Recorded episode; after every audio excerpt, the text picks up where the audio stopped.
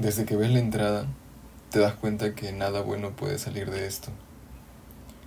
Hay una pequeña luz sobre la puerta y unos cuantos mensajes grabados a los costados que te advierten que es peligroso entrar, pero tan solo uno te llama la atención. Aquí nacen y mueren los delirios de una esclavitud sensible. Mientras avanzas te encuentras con espejos por todos lados. Las paredes son altas y aún así algunos espejos igualan su imponencia.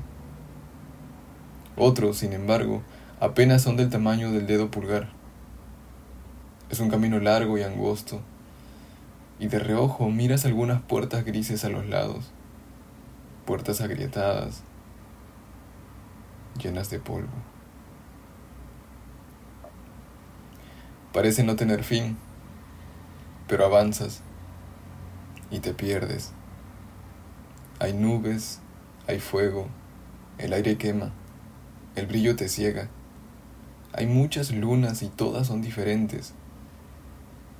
Entonces te acuestas sobre el vidrio y tu piel se llena de astillas. Ya no puedes volver y no quieres volver. Miras la sangre, que no es tuya, es la tierra te das cuenta de que todo está mal. Te sientes inseguro, inestable y con sueño. Y el pesar crece a cada segundo. El corazón duele y apaga su voz. Tus brazos se adormecen y se caen. Tus piernas ya no aguantan y tu mirada ya no es la misma. Y hay que avanzar. Hay que avanzar. Pero tu alma no responde. Te caes al abismo de tu profundo delirio, te golpeas con las ramas de los recuerdos y no quieres salvarte, ya no quieres salvarte y no puedes. Ya no respiras igual, te arden las fosas nasales, tu garganta quema, tus ojos se cierran y ya no sientes nada, y ya no sientes el llanto.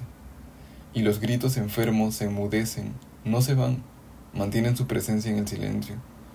Es oscuro y no hay nada más que el eterno vacío de la disociación.